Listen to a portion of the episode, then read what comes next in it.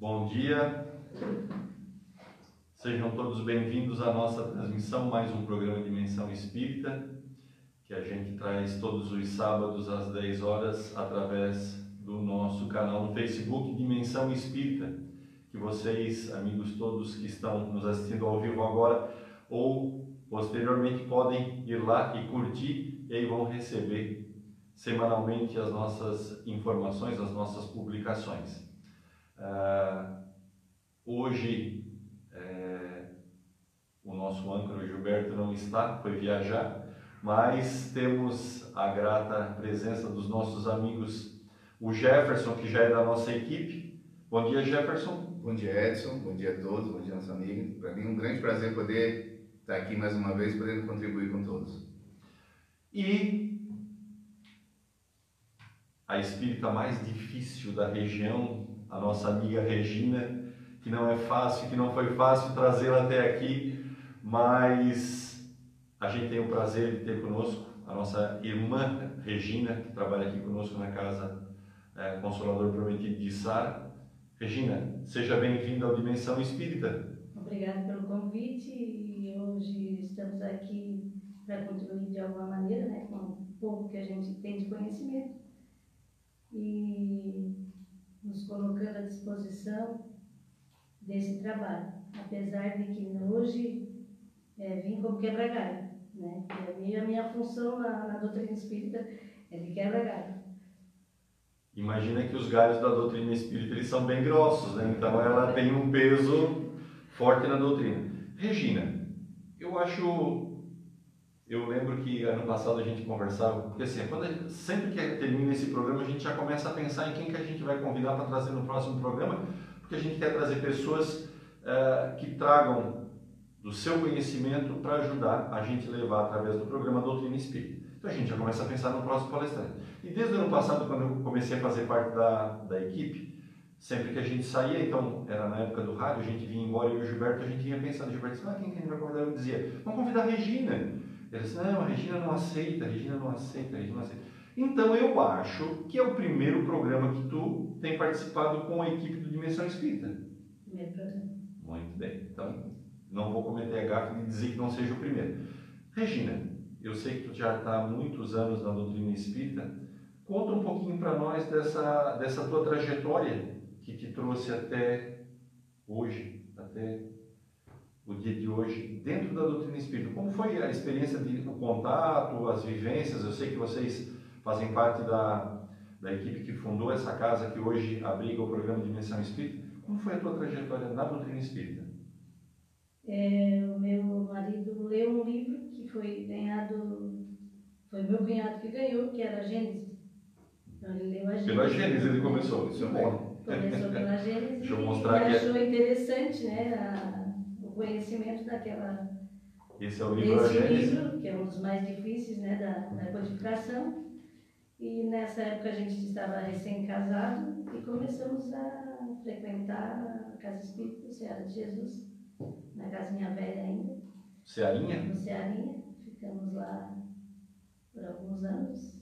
Aí depois mudamos para Criciúma, exatamente do lado da, do Centro Espírita. E aí ficamos ali também, acho uns cinco anos.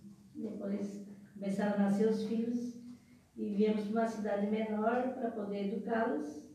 E aí a necessidade surgiu de criar a casa espírita para não ter que se deslocar e com a filharada, né? É, ficou meio difícil por isso. Então, trouxemos para cá essa maravilhosa doutrina tão libertadora. E que ajuda tanta gente hoje na estrada, né? Já são quantos anos, Edson? Do Consolador? Do Consolador, a Regina pode dizer mais propriedade. É, a casa foi fundada em. Sou ruim disso. Tu é ruim disso? Sou ruim disso. Bom, eu, eu, e aí eu vou, eu vou pecar de dizer exatamente o ano, eu não lembro o ano, eu não, eu não guardo essas coisas, Jefferson, mas assim, uh, eu sei que começou na garagem da casa deles, isso agora eu vou falar um pouquinho da história, ela não falou, ela resumiu, né? Ela está resumindo as coisas. Começou na casa, na garagem da casa de um de vocês, que os casais eram você e o Altair, seu esposo, o Idelfonso e a Eva, o Walter a Idaiá. É. Depois Esses, né? surgiu a Dona Maria, que era frequentadora do. Kardec, e a Dona Norinda, também frequentadora do. Kardec, que se agruparam a nós. Começou numa garagem. Depois se transferiu para uma outra garagem, que é a garagem que a nossa colega Vanilda. Vanilda, aqui em cima no centro da cidade, for, doou. Ela não cobrava aluguel e mais algumas salas, e aí foi lá onde eu me encontrei o Espiritismo. Na, garagem. É engraçado isso, né? Encontrar o Espiritismo na garagem.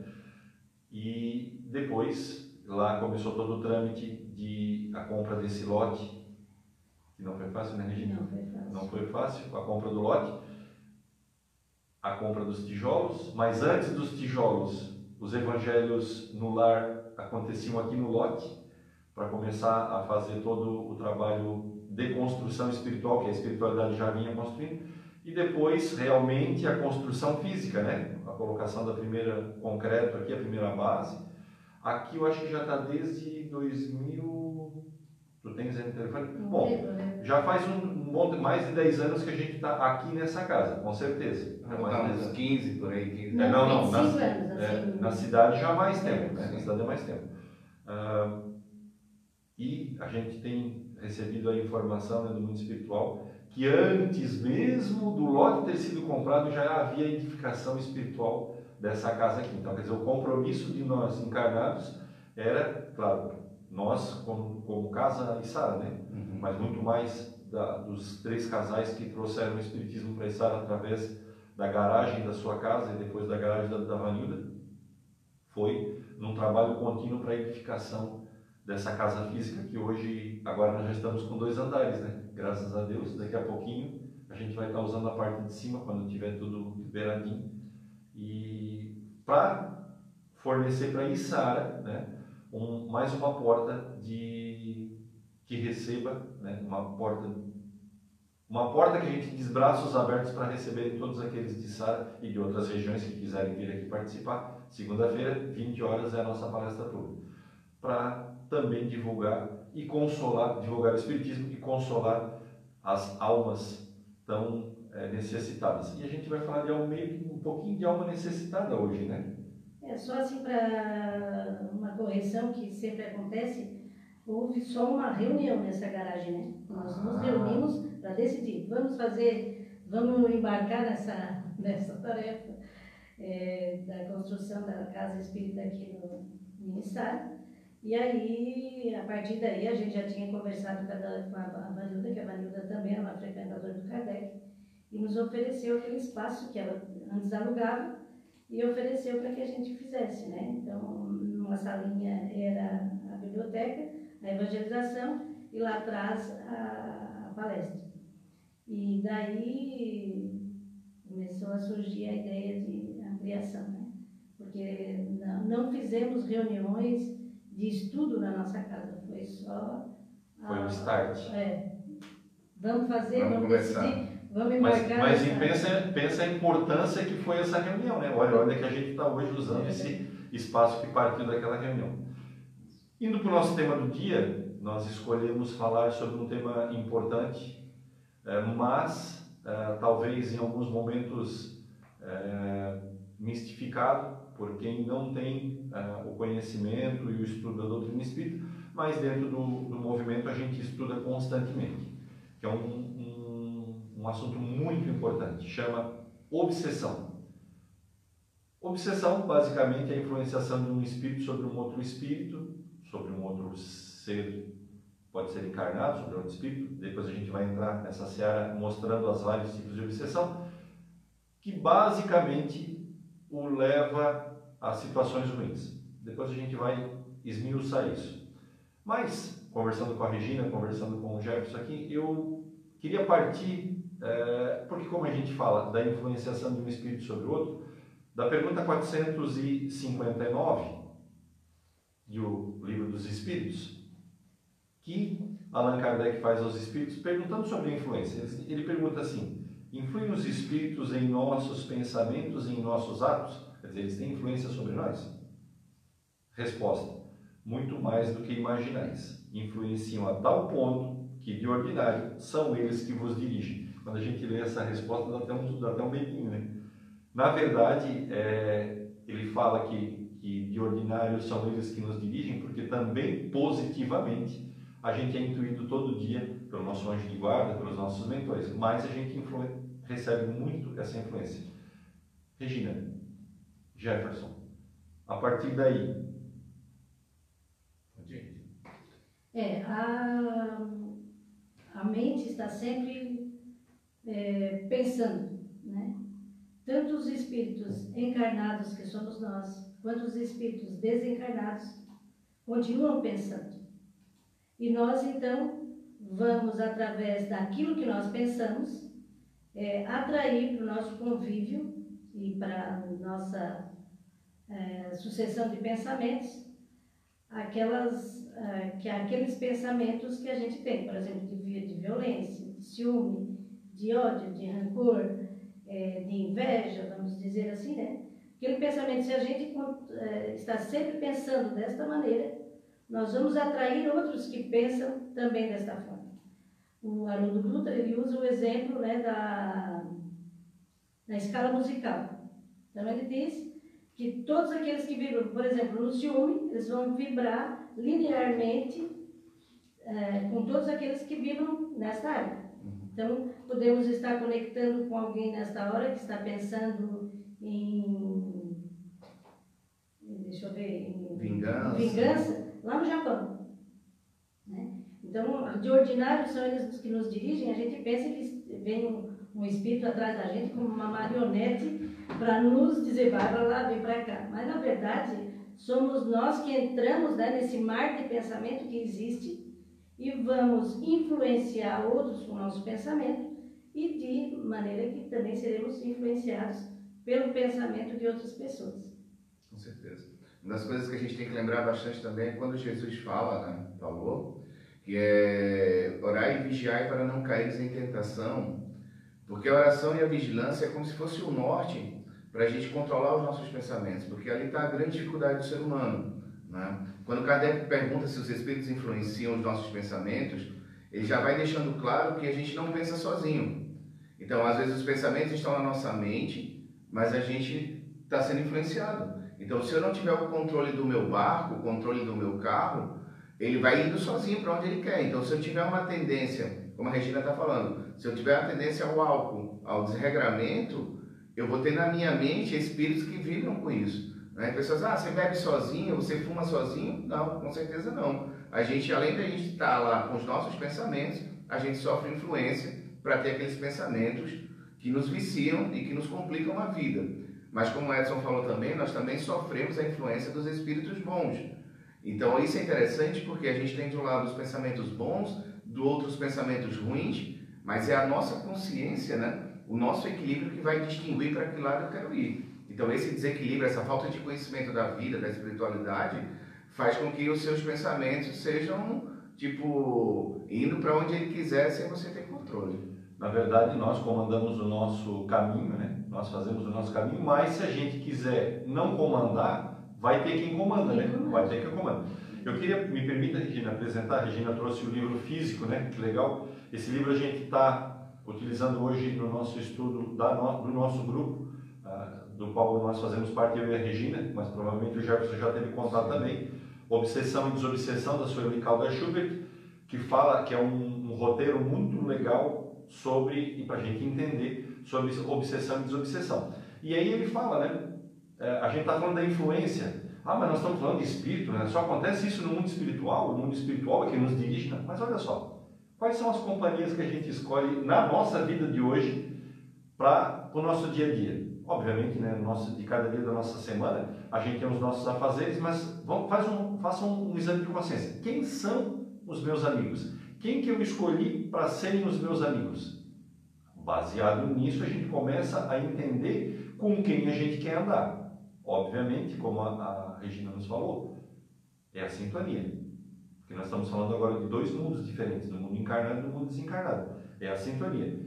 Quem eu permito que se sintonize comigo? Quem eu quero que sejam os meus companheiros para que caminhem na comigo? E aí a gente vai ter exatamente o mesmo resumo da, imaginando daqueles que estão conosco do mundo espiritual, baseado com quem a gente anda no mundo encarnado. Quem são meus amigos aqui serão os amigos em sintonia do mundo lá. Mas a obsessão não se traciona assim de uma forma simples, né, Regina? Ela pode ter modos, graduações diferentes, né? Sim, ela tem a obsessão simples, a subjugação e a possessão. É, os espíritos, aí já saímos mais dessa, dessa do dia a dia, né? Ela, a consciência culpada, né? Nós viemos de várias jornadas então já tivemos várias vidas e se esta é a melhor é, forma de vida que nós estamos tendo, no passado às vezes hum, praticamos erros e eles estão impregnados na nossa consciência, no nosso perispírito, né, que é o nosso corpo espiritual. E com isso ah, oferecemos os plugs, né, para que os espíritos que prejudicamos venham cobrar a conta, né? Tragam a fatura para que ah, a gente cobre. Na verdade, faltou aquele espírito lá do qual nós prejudicamos o perdão, né? Mas nós poderíamos, se trabalhássemos no bem, né? não sofrer a influência desses espíritos. Eles acabam encontrando né, dentro de nós, no Evangelho, no segundo Espiritismo, lá no capítulo 28 das preces espíritas, ele vai fazer a, a, a conclusão da, das orações, principalmente quando ele vai falar da oração do Pai Nosso, ele vai explicando, né? Quando ele diz assim, não nos deixais cair em tentação e nos livrais do mal, os Espíritos exatamente explicam que as nossas imperfeições, né? Como a gente fala, nossas imperfeições morais, elas são portas abertas às influências. Então as pessoas dizem assim, poxa, mas por que aquela pessoa está sendo obsediada? O que é está acontecendo com ela? O que, é, por que, que Deus permite, né? né? Porque Deus permite. Na verdade, essa lei de atração, ela vai exatamente fazer com que esses espíritos se aproximem da gente. Então, quando a gente começa a identificar quais são as nossas imperfeições, por exemplo, se você é ciumento, com certeza espíritos que vibram no ciúme, né, eles se aproximam de você e ampliam. Então fica muito claro assim quando a gente vai percebendo o processo obsessivo até chegar à obsessão da, da subjugação, da fascinação, da possessão, que é o que? Você está triste, só que você consegue lidar um pouco com essa tristeza. Só que aí você diz, não, mas eu não quero estar tá triste, eu quero me livrar disso aqui, eu quero me afastar desse sentimento. Só que aquele sentimento está muito mais forte do que você.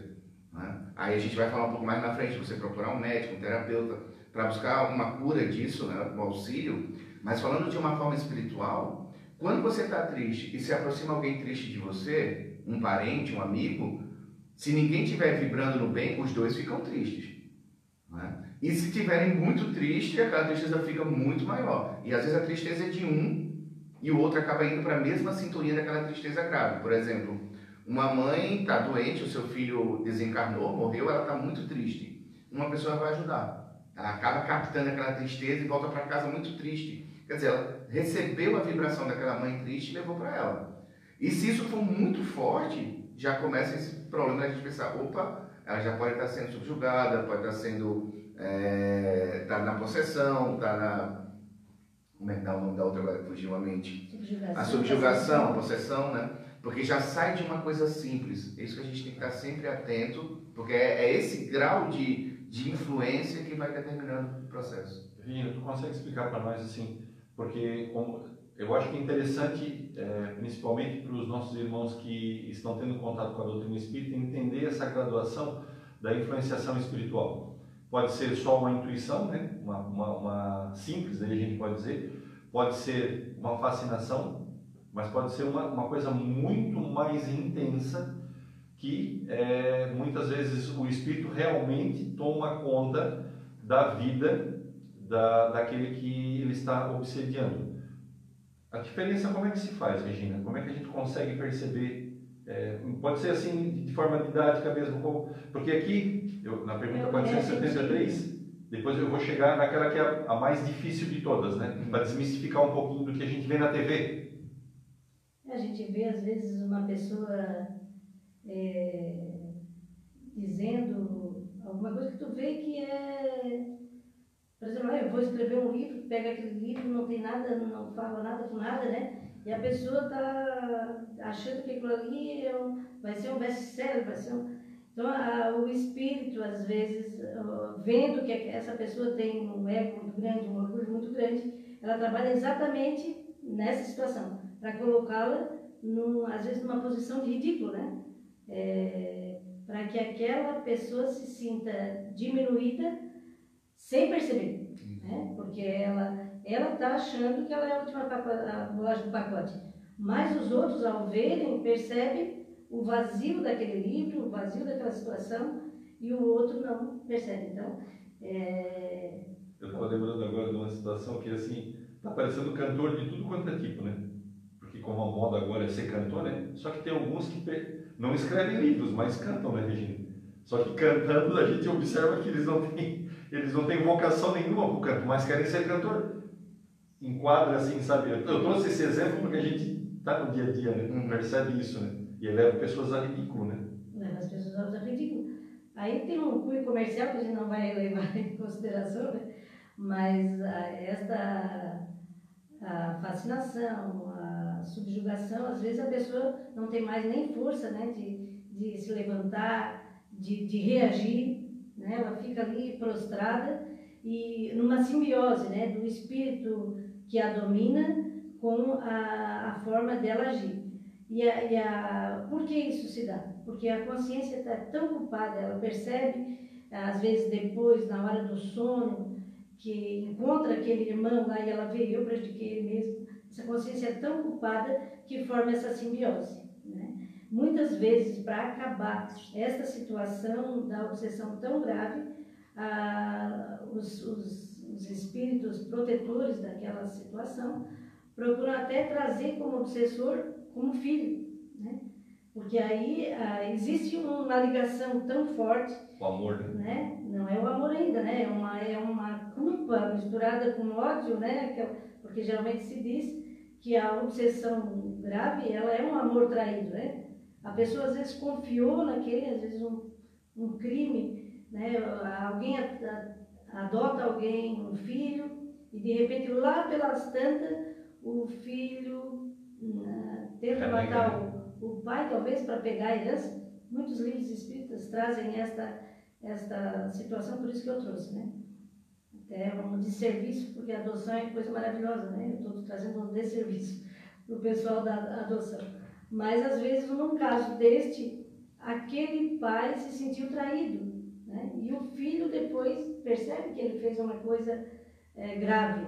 Então, essa consciência é culpada. Então, a espiritualidade amiga vai fazer alguma coisa para resolver esse problema. E faz o quê? Traz de novo na mesma situação aquele obsessor agora como filho para ser amado, para ver aquele rosto risonho. Foi aí que eu falei a palavra amor, né? É, já no tratamento familiar. É, né? aquele, aquele rostinho, a bochechinha rosada, e aí tu se encanta com aquele irmão, né? Uhum. E aí vem os laços amorosos que acabam com toda essa situação de sofrimento.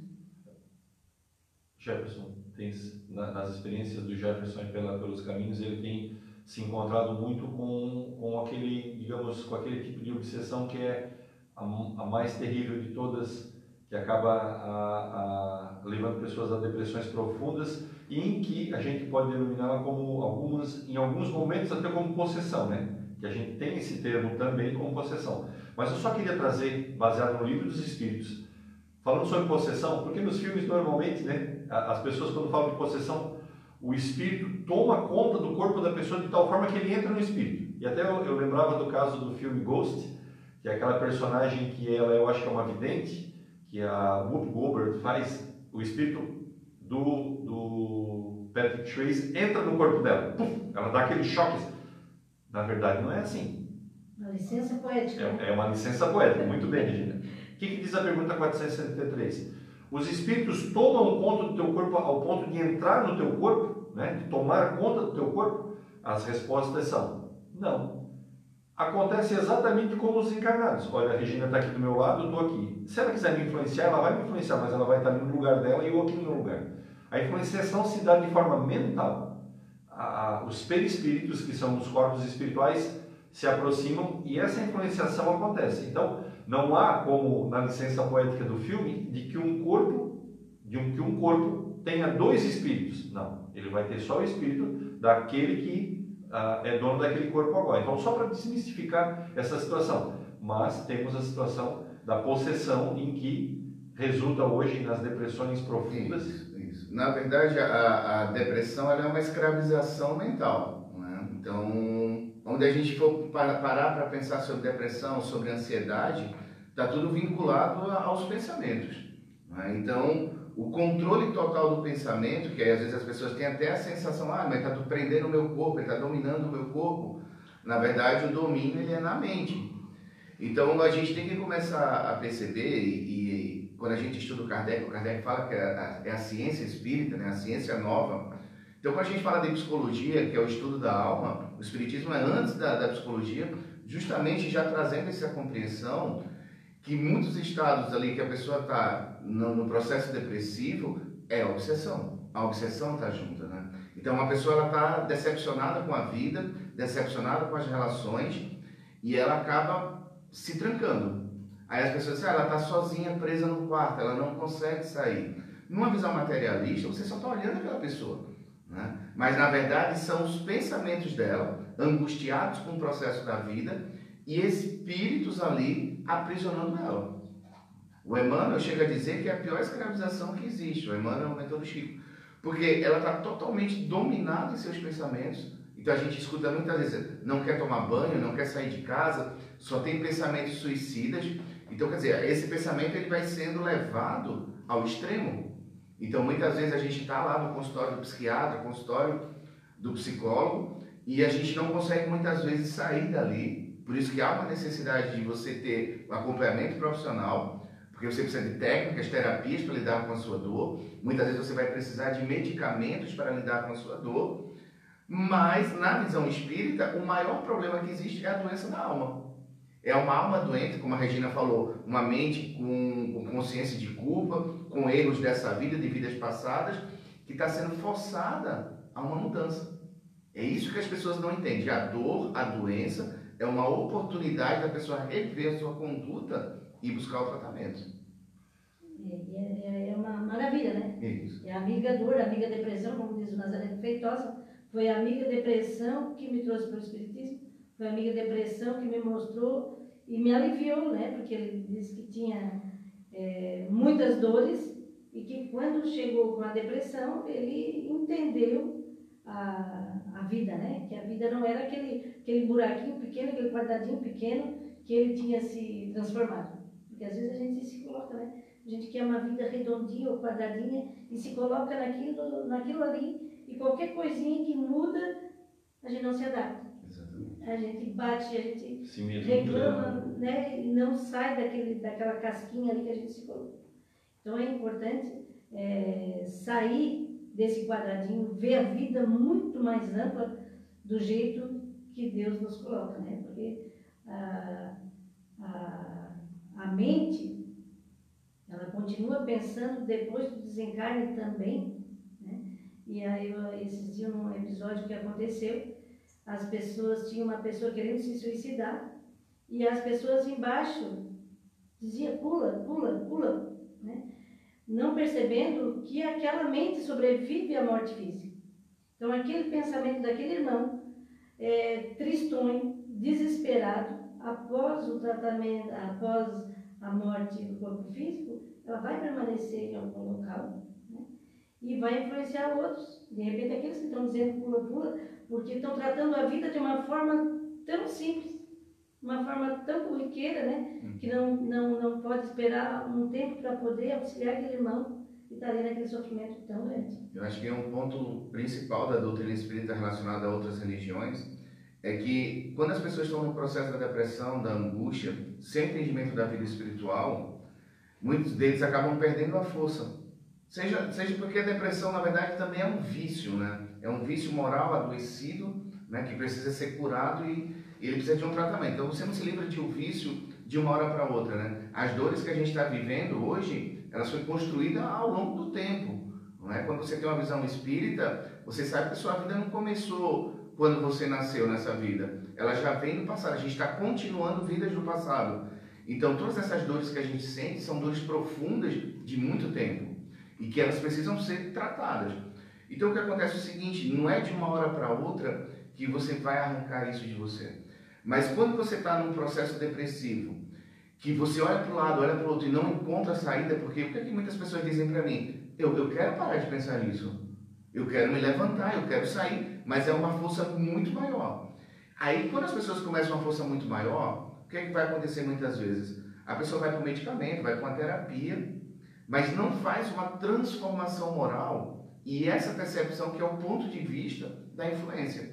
Porque quando você está deitado na cama e você diz assim, eu quero sair, mas eu não consigo, tem dois pensamentos ali. Tem um pensamento que quer sair e um pensamento que quer ficar. Né? Então Kardec faz perguntas muito simples, mas de muita importância, como diz assim, é, os espíritos influenciam o nosso pensamento? Sim, muito mais do que você pensa. Então, se eu estou nesse conflito de querer me levantar ou querer ficar, eu posso estar sob influência. Aí ele pergunta, como é que eu posso saber se estou sendo influenciado por um espírito bom ou por um espírito ruim? Espíritos bons só te influenciam para o bem. Aí eu tenho que saber o que é bom para mim, né? sair ou ficar na cama. Aí ele pergunta, qual é a melhor forma de evitar a influência do mal? Aprenda a te conhecer. Então, quando você começa a fazer esse autoconhecimento, saber o que você quer da sua vida, você vai começar a perceber a influência espiritual. Por exemplo, você sai de casa extremamente feliz, chega no ambiente de trabalho e se fica mal e triste. Quer dizer, houve um processo obsessivo. Pensamentos e energias daquele ambiente que você não gosta contaminou você. Você estava feliz, ficou triste. Se você não tiver essa percepção, você passa a vida toda triste. Esse exemplo que o, que o Jefferson nos dá agora de a gente sair de casa feliz e daqui, chegando em um ambiente qualquer, seja no trabalho, ou seja, na, pode ser até num grupo de amigos, a gente se sentir mal, dá um gancho para uma outra pergunta que eu ia fazer para a Regina, que a Regina hoje está respondendo a nossa pergunta. Sim, ô, Regina, óbvio que a gente, quando fala em obsessão, dá sempre a impressão de que é um espírito, só que espíritos estão nos corpos todos, dos encarnados e estão lá como desencarnados. Então, sempre tem uma, uma presença de um espírito, mas a gente sempre imagina assim: o espírito que está lá, que a gente não vê, tentando influenciar um encarnado. Mas só acontece dessa forma? De um espírito para um encarnado? É, tipo, não. quais são os tipos de. Porque daí o, o, o Jefferson falou: a gente chega num ambiente de trabalho em que tem vários encarnados. Né? Então, encarnados, encarnados, espíritos encarnados. Então, que tipos de, de obsessões podem acontecer? Existe de encarnado para encarnado. O encarnado é o que está no corpo físico, né? Não é quem gosta de vermelho. De desencarnado para desencarnado. É, de encarnado para, encarnado, para desencarnado. E desencarnado para encarnado. E também a auto-obsessão. Então, um exemplo do encarnado para, para o encarnado, que é mais ou menos o que o Jefferson colocou agora, é a influência do meio, né? Por exemplo, é, uma trans, transvestida, às vezes de amor, um pai tem um processo obsessivo com o filho. Né? Ele quer que o filho faça aquele curso que ele sonhou, né? aquelas mães que gostariam de ser modelo, o filho só abre o olho já escreve lá no bebê Johnson, né? porque quer que a, tenha não sei quantas curtidas para ser o bebê da, da, do mês, e depois coloca no, no, no, nas coisas de beleza, nos concursos de Miss e assim por diante, e às vezes a criança, o jovem, não quer aquilo ali. Não quer. A beleza não tem aquela importância que às vezes tinha para a mãe. Mas a influência da mãe, a influência do pai, porque quer que o filho seja engenheiro quando ele quer ser artista, ou quer ser outra coisa, né? E de repente isto é, aniquila aquele filho de uma maneira, porque ele não consegue é, ter a vontade dele, né? Ele, ele faz o que é da vontade do pai. Os ciúmes, é aquela pessoa muito ciumenta que fica ligando não sei quantas vezes, estás aonde, estás fazendo o quê, e a gente tem que ter uma determinada confiança né, com aquelas pessoas que estão ao nosso convívio, porque senão a gente vai viver numa prisão muito triste, né? É, Regina, assim, até tocando ver um assunto bem importante na mente, assim, já, já envolve obsessão, tanto de encarnado quanto de desencarnado, quanto depressão, que são os casamentos abusivos.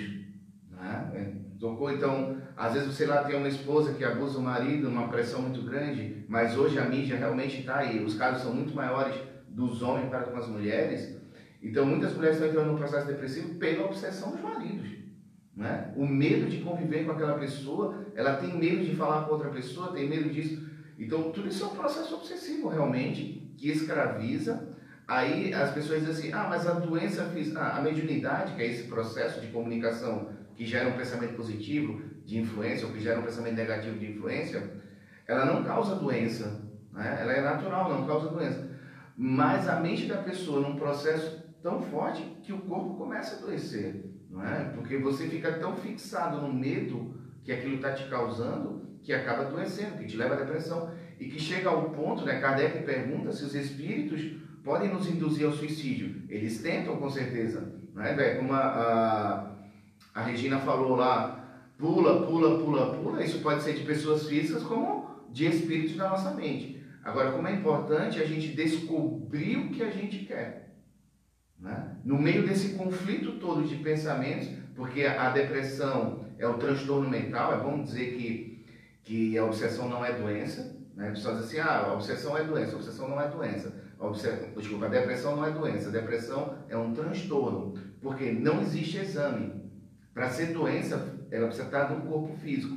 Você precisa ter um exame que diagnóstico lá diga assim, olha, isso aqui é uma doença do pâncreas, porque você fez um exame no pâncreas e tirou. Depressão são sintomas de um transtorno de uma mente. Quer dizer, ela está em conflitos e está com um problema. Então, é um psicólogo, um terapeuta, um psiquiatra que vai fazer o diagnóstico e dizer: olha, você está com depressão, mas exame não tem. Mas aí a gente perceber que no meio desse transtorno, eu preciso me encontrar. Eu preciso saber quem eu sou, o que eu quero, para começar a perceber as influências do meio, como das influências espirituais dos desencarnados. Quando eu começo esse processo, o medicamento começa a funcionar mais, as terapias começam a funcionar mais. Porque vai chegar momentos que você fica na dúvida: meu Deus, será que isso é meu? Né? Ou será que eu estou sendo influenciado? Kardec faz essa pergunta no livro dos Espíritos: como saber se o que eu estou pensando é meu ou é de uma influência espiritual? Aí os Espíritos respondem para ele: pouco importa. Importa saber se você sabe se isso é bom ou se isso é ruim. O tratamento, né, para a gente não deixar dúvida que às vezes a gente está dizendo que o tratamento para o, a depressão seria a casa espírita, não, né? Ela é um combo, é igual o McDonald's, né? O que que funciona, né? Lá eles sabem que, é, que é o x-salada, né? é o x-salada, é a, é a batata é frita, né? a batata frita. Aqui também a, a cura da depressão seria também um combo, né? É o tratamento da medicina, né? É, os psiquiatras estudam a mente quantos anos, né? Eles têm uma visão que a gente não, não, não, não percebe, né? Na hora eles já olham para a pessoa, para o indivíduo, eles já têm um olhar treinado para aquela função. Os psicólogos, eles vão ajudar essas dores internas da alma, né?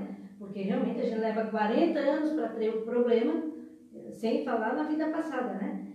E, e aí queremos resolver de um dia para o outro, no estado de Deus. Não, é gradativo, é um conta-gota, é, é cuidado, né? Puxa um problema daquele ali, às vezes essa dor fica lá quantos anos, né? E tu nem sabe que ela está lá, doente. Então tu nem identifica. Então aí esses profissionais vão te ajudar a trazer. A doutrina espírita também oferece a, a terapia do passe, a bioenergia, as palestras públicas, né? grandes curas são feitas na palestra pública, porque a pessoa vem às vezes nervosa, agoniada, aquele pensamento triste, e chega aqui relaxa. Né? É um ambiente protegido, e naquele local ali, ouvindo aquele palestrante, é, ela se desvincula dos pensamentos negativos e pode ser ajudada. Porque a espiritualidade amiga, o nosso anjo guardião, o nosso espírito protetor, dê, que nome se dê, ela, eles estão ali tentando nos auxiliar, mas não conseguem auxiliar porque a chave é interna. Né? A gente que dá o, a chave, a, abre para que eles possam nos auxiliar. Então aqui ah, existe isso, água frutificada, que pode colocar os medicamentos, né, através da bioenergia, no, na água frutificada para a pessoa fazer uso junto com os remédios e fazer uma prece que é a nossa grande arma, né? É, proteção. Outra coisa que protege a gente também, que vamos dizer assim, eu faço parte de um projeto chamado Rede de Proteção à Vida, né? São várias entidades, não só focado na parte religiosa, mas na parte científica também. Tem hospitais, tem universidades, tem polícia militar, bombeiros, SAMU. Eu represento o movimento espírita. Então a gente trabalha na sociedade justamente num processo de valorização à vida, né? E prevenção ao suicídio.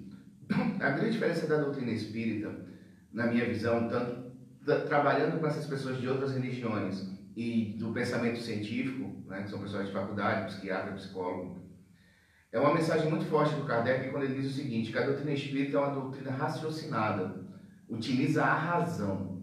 Né? Então, qual é a grande sacada que a doutrina traz para a gente, para a gente começar a querer sair dos problemas?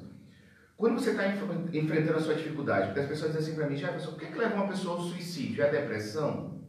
Eu sempre digo o seguinte: o que leva uma pessoa ao suicídio é a incapacidade daquele indivíduo lidar com o problema que ele está enfrentando. Ele, indivíduo. Por quê? Crise financeira, muita gente passa, nem por isso se mata. Crise de relacionamento, muita gente passa, mas nem por isso se mata. Então, um determinado indivíduo, com as suas fraquezas, não, é? não conseguiu suportar aquele momento, cometeu suicídio. Só que aí você vai começar a entender o seguinte: que medicamento, pessoal, não cura ninguém como passe não cura ninguém, na visão espírita. Esses medicamentos, tanto da energia quanto do químico, é para que a minha mente entre num estágio de equilíbrio para que eu possa tomar atitudes. Porque se você toma um medicamento, você toma um passe, você não toma atitudes, quer dizer, você continua na mesma situação medicado. Aí muita gente diz assim, ah, o psiquiatra só quer me dar medicamento, porque eu tomei dose, mas eu não venho resolver minha vida. Eu tomando medicamento, o meu problema continua o mesmo, eu não tomei atitude, eu preciso de mais medicamento. Aí Kardec, quando diz pra gente que eu preciso utilizar a razão, é porque a maioria das pessoas usam só a emoção. Então, num momento de crise, infelicidade no casamento, infelicidade no meu corpo físico, eu tenho um conhecimento de nível 2, por exemplo. E eu vou tentar resolver aquele problema com nível 2 de conhecimento. Eu só estou usando a minha emoção. E aí a minha emoção ela está vinculada ao orgulho, ao egoísmo, à vaidade, a sentimentos ruins que a alma tem e se alimenta, eu não saio dali. Aí você tem que usar a razão. Aí a pessoa diz, tá, mas como é que eu uso a razão? Para você usar a razão, você tem que usar a inteligência. E a inteligência necessita de conhecimento. Então, quanto mais você estudar sobre as suas dores, quanto mais conhecimento você tiver sobre as suas dores, o seu raciocínio vai funcionar. Aí você vai dizer, opa, por mais que eu esteja nessa situação, pelo conhecimento que eu tenho hoje, eu tenho que estar naquela situação. Você vai lutar contra isso. Porque agora você vê sentido na sua vida. Quando uma pessoa não tem conhecimento de nada, ela não vê sentido na dor. Né? Ela, ela entende a dor que ela está passando como um sofrimento e um desespero. Eu, né? E se desconecta de Deus. A partir do momento que você usa a sua inteligência, buscando novos conhecimentos, e a doutrina é riquíssima nisso, né? que nos traz informação, uma escola, faz com que você tenha bagagens para refletir diferente diante da sua dor. Há uma grande possibilidade desse auxílio e você começar a fazer a mudança dos seus pensamentos para um caminho melhor. É, a gente está fazendo um link aqui muito importante sempre é, do tema obsessão e, e, e, veio assim com muita força a parte da depressão, da, da, depressão, da doença da, da mente. Mas eu, só como correção, Jefferson, eu queria dizer que a doença, a, a depressão já é doença. Pela, pela CID, né, que é a Classificação Internacional de Doenças, ela é F32. Então ela é doença já mesmo. Ela não tem um sintoma, ela não tem um sintoma físico. Ela tem sintomas psicológicos, né? Mas ela já é doença. E por ser doença, acaba nós acaba que aqui na nossa conversa a obsessão veio trazendo a depressão como uma exteriorização forte desse processo. E aí, acaba que a gente dizendo assim, né, obsessão, obsessão é coisa de espírita, né? O espírita estuda a obsessão, então acontece obsessão só com o espírita, Regina. Como, porque daí a gente vai dizer assim, então depressão é para todo mundo, mas obsessão só acontece com o espírita. É a mesma coisa que a gente fizesse um exemplo assim, só quebra o carro do mecânico, porque ele entende de mecânica. Então a gente estuda obsessão, obsessão só acontece com o espírita. Tanto que a obsessão também está no CID. É, é, já tem lá também no Ciro, não vou lembrar o número, já está com transtorno. Eu vou procurando aqui é, enquanto a Regina desenvolve. Então, só espírita é obsediado, Regina? Não, não só espírita, porque a justiça é para todos, né? As leis é, claro que é uma, pergunta com, é uma pergunta brincadeira para que a gente entenda que o processo é todo, né? As leis de Deus, elas são justas e perfeitas, e para todos. Né? O rebanho é de Jesus, todos nós estamos é, nesse mesmo rebanho. E a, a, muitas vezes os espíritos dizem assim, isso é problema de semântica. Às vezes é, é de forma de, de, de, falar diferente, mas todo mundo sabe a influência. Ontem mesmo, eu falando com uma pessoa em, que está num processo de depressão bem grande, ela disse, tu sabe que eu escuto o tempo todo gente me falando. Quem é essa gente se não tem gente do lado? É. Mas ela disse que escuta. Eu, eu escuto as pessoas me falando determinadas bobagens. Bobagem, aqui nessa cama eu escuto. Então, na verdade, a obsessão, ela pode vir com outro nome, mas é essa dor na alma tão grande faz com que a pessoa é, deixe de reagir, como nos disse o nosso irmão. Então, às vezes, a, as obsessões, como elas têm várias formas, lembrei agora que é muito comum, aparece muito aqui, é, as pessoas quando perdem um ente querido e que ficam vinculados a esse ente querido pela, pela dor né, daquela perda.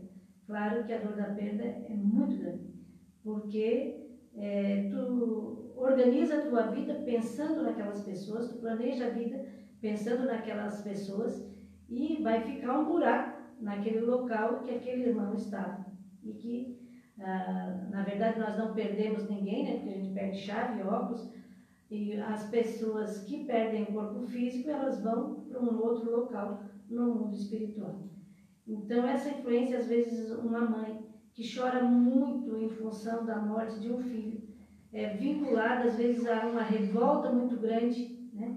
Porque o meu filho, porque o meu filho, porque eu, porque a minha família, e muitas vezes revoltada com Deus, e aí encontra ah, eco, essa dor, lá naquele irmão que já está desencarnado. Então, tem uma historinha até de Leon Tolstói, num livro de Ivone Pereira Franco, que ela fala de uma mãe é, que chorava muito porque tinha perdido a filha e um dia sonhou com essa menina que ela estava num balé, dançando maravilhosamente, e a, fazia parte da indumentária da criança, umas, umas asinhas, e ela dançando aquele balé, e a mãe maravilhada, encantada, vendo a filha dançando, e de repente a criança foi se entristecendo, entristecendo, sentou num cantinho e começou a chorar. E a mãe perguntou, minha filha, por que tu estás aí chorando? É, tu estava dançando tão bem, eu estava tão alegre te vendo ali feliz com tuas amiguinhas. E ela disse, mãe, eu não sei, acontece sempre isso contigo. Eu começo a fazer uma coisa, está tão bom, eu estou tão feliz e de repente as tuas lágrimas de lá começam a molhar minha roupinha, as minhas asinhas, e eu começo a ficar tão triste e eu fico aqui nesse cantinho. Então, a dor da, de ter um ente querido tirado do seu lar é muito grande. Né? Uma mãe é, que perde, entre aspas, um filho, fica com aquele sentimento de vazio para sempre. Mas a gente sabe que há os encontros com esses irmãos que já partiram através do sono, é, e que isso vão nos consolar, vão nos conformar, né? porque a gente, todas as religiões acreditam na vida após a morte, e realmente isto acontece, a gente vê muito aqui na Casa Espírita. Mas o, se consolar, né? desejar o bem para aquele que partiu, é que Deus o envolva nos pensamentos bons, para que ele evolua lá no outro lado da vida, assim como nós continuamos a nossa vida aqui. Porque existe vida após a vida. Para quem foi, para quem ficou. Ela exemplificou exatamente a historinha, Regina, da obsessão ou da influenciação do encarnado para o desencarnado. Então a gente imagina que a gente não tem influência lá no mundo espiritual? Tem. A mãe fazia com que as lágrimas do seu rosto lá nas asinhas da filha que já estava no outro plano, né? para ver como é importante a nossa sintonia positiva para aqueles que foram, né?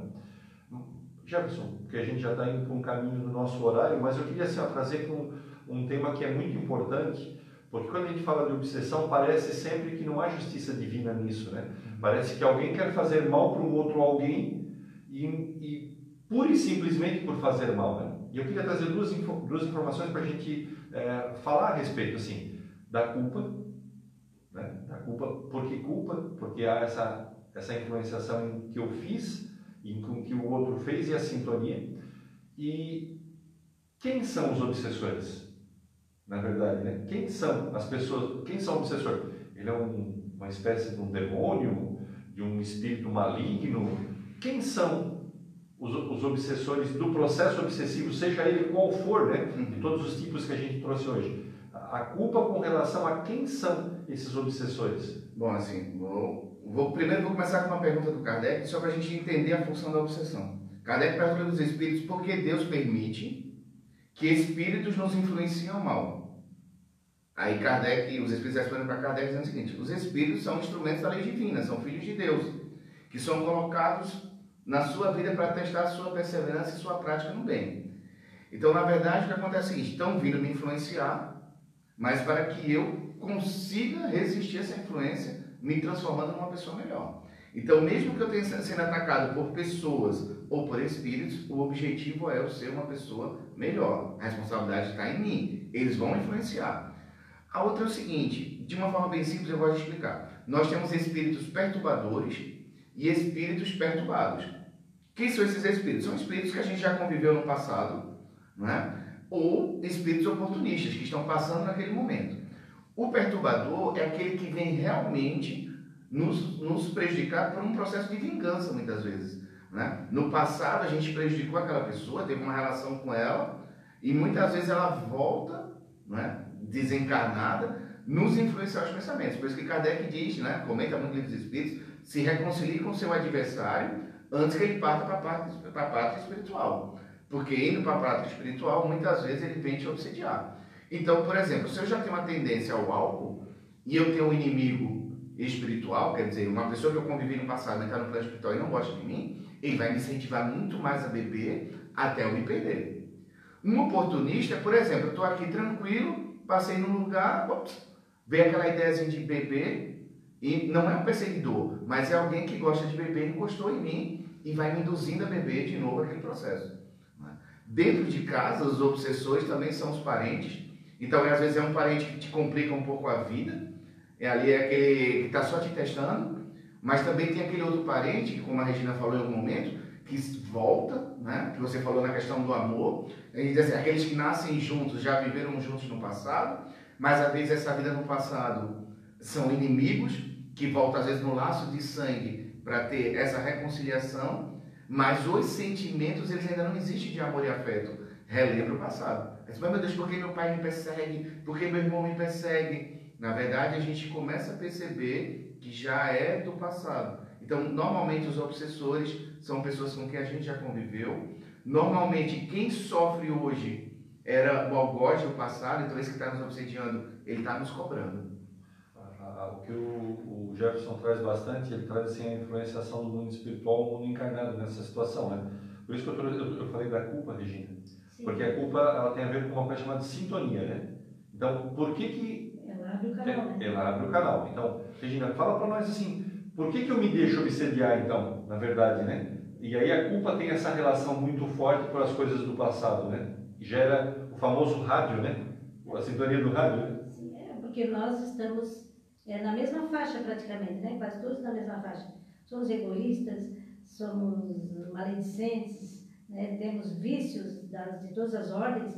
Então, às vezes, esse obsessor, ele encontra é, o campo fértil né? para essa semeadura dele. E nós trazemos esses frutos do passado, essas tomadas da, de culpas que nós, de coisas que fizemos no passado.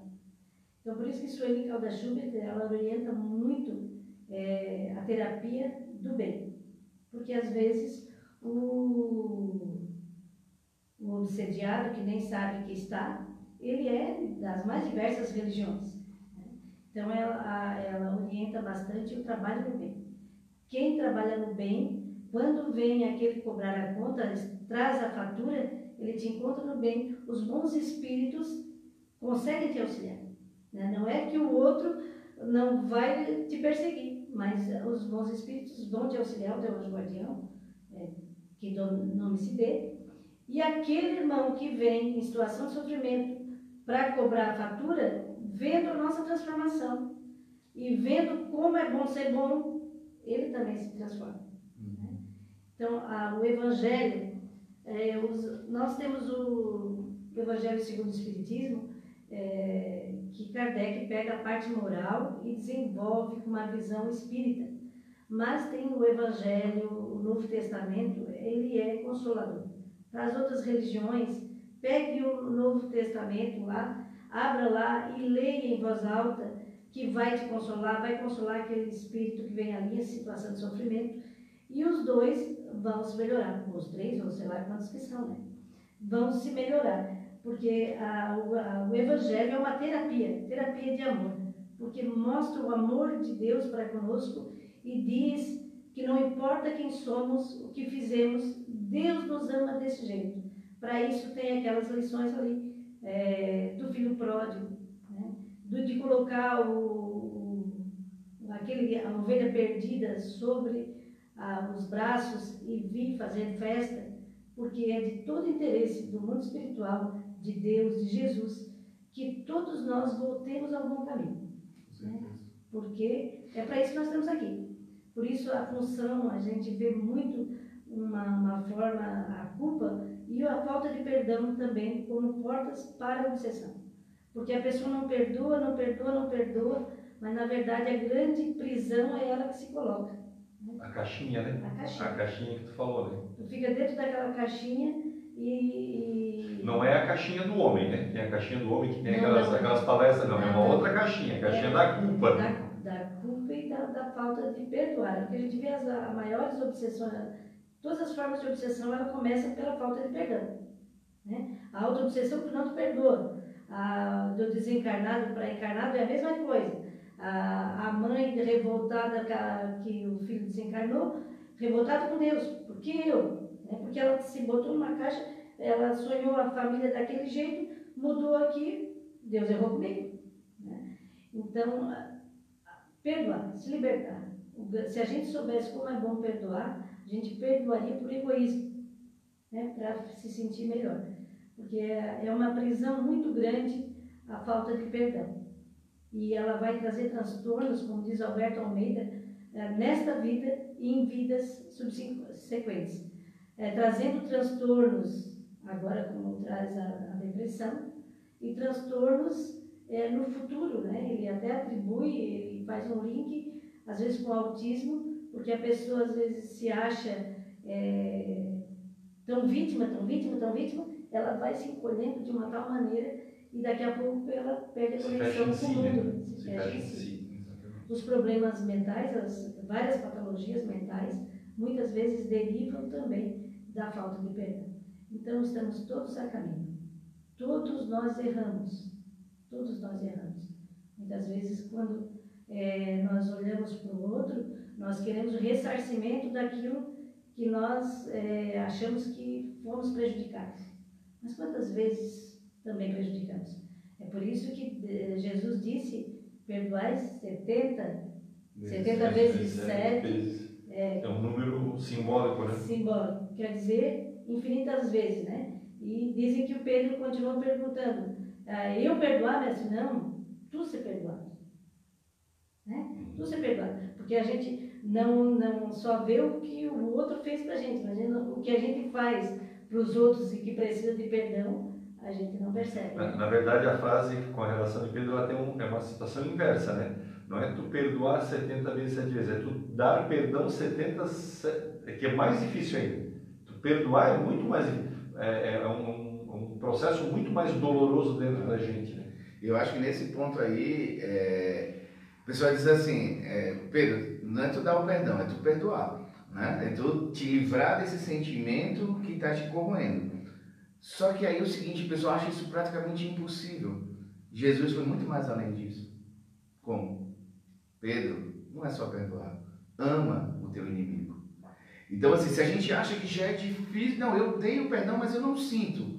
Isso é praticamente impossível. Jesus foi mais além. Diz, Pedro, amai os vossos inimigos. Então, quer dizer, é esse processo que a doutrina traz para a gente, para a gente começar a ver sentido na nossa dor. Tem um capítulo do Evangelho no Espiritismo chamado Ponto de Vista. E isso vai auxiliar. Quando você está diante da sua dor, seja o desencarne, seja o desemprego, seja de um problema de relação, você tem uma visão desse, disso que está acontecendo com você. A doutrina traz informações para você mudar o seu ponto de vista. Uma base da doutrina é que Deus é bom e Deus é justo. Nada acontece ao seu ao acaso. Seja o que for que aconteça, tem a sua razão de ser. Então você está diante de uma dor, diante de uma dificuldade, por mais que agora você não compreenda, isso é bom para você, para que haja uma transformação na sua alma. O problema é que nós não temos conhecimentos e bagagens para passar por essa dor. Então, a doutrina espírita entra como uma possibilidade dos tratamentos, dos passes, da água frutificada, mas principalmente do conhecimento, porque é o conhecimento que nos liberta. É, nada por acaso não é só tema de livro, né? Ela é um reflexo da lei de causa e efeitos que estamos todos envolvidos e Deus coordena tudo. É, eu só queria dizer assim que, independente esse programa é um programa espírita, mas aquele que nos estiver ouvindo, é, que seja de qualquer religião, de qualquer é, prática religiosa, espiritualize. É, vá procurar Jesus, Deus, como a, a, melhor forma que você queira ver, é, porque a partir desse momento em que a gente vá, é, vai procurando Deus, trazendo a espiritualidade para dentro do nosso coração, a gente já começa esse processo que também os nossos colegas falaram agora de mudança, da reforma íntima, tanto falada dentro do Espiritismo. Que a partir daí, os nossos irmãos que nos influenciam, que nos obsediam, então vamos usar a palavra para a gente falar do texto de hoje, que nos obsediam, percebem essa diferença e a partir dessa diferença também, como a Regina falou, eles se mudam e passam a não ter mais essa sintonia negativa com a gente. Regina, percebeu que a hora, aqui é a hora, como Einstein falou, é a hora mais rápida do mundo aqui, é a nossa hora do nosso programa de Dimensão Espírita. Queres deixar uma mensagem a respeito do tema, uma mensagem para os nossos ouvintes? Eu gosto muito de uma frase que diz assim: quem é solidário não é solitário. A depressão, a obsessão é um isolamento. E aquele que está no convívio, que está olhando a dor do outro, esquece a sua dor. Muitas vezes o Eli Calda Schubert diz que nós deixamos a nossa dor em casa e viemos na casa espírita trabalhar. Né? E a gente, ao ver a dor do outro, nós dissemos como a minha é pequena. E desta maneira vamos achando as, as ferramentas né, para conseguir sair de dentro de nós mesmos, deste buraco que muitas vezes nós mesmos é, fizemos e ficamos lá. Nós devemos procurar fazer diferente, porque nós não podemos fazer sempre a mesma coisa e esperar novos resultados. Nós precisamos fazer diferente para poder colher novos resultados. Jefferson, o que, que tu nos fala para a gente findar o nosso programa de hoje? Eu fico com uma frase que é atribuída ao Chico, né? eu não, não li esse livro, mas eu já escutei, que quando o Chico entrava num processo depressivo, Emmanuel, seu mentor, aparecia para esse Chico, vai visitar os pobres, vai visitar os pobres. Então, o Divaldo ele tem uma mensagem numa palestra que é o seguinte, de 10 pessoas, três já entraram em depressão, três estão em depressão, três vão ter depressão e uma pessoa sozinha não vive, entra em depressão.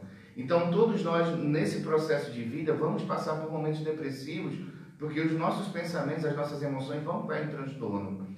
Então, importa saber como você está lidando com isso. Então, Deus é bom e Deus é justo. O que falta é a gente buscar esse esforço no bem, auxiliando outras pessoas e principalmente se auxiliando. Porque quando você perceber que você está procurando o seu bem, com certeza você vai fazer o bem ao próximo. Agradecemos a presença da Regina muito obrigado, Regina, por estar aqui conosco, contribuir dessa forma magnífica para a doutrina. Jefferson, também pela sua presença. E a gente se vê no próximo sábado, novamente às 10 horas, com Dimensão Espírita. Até lá!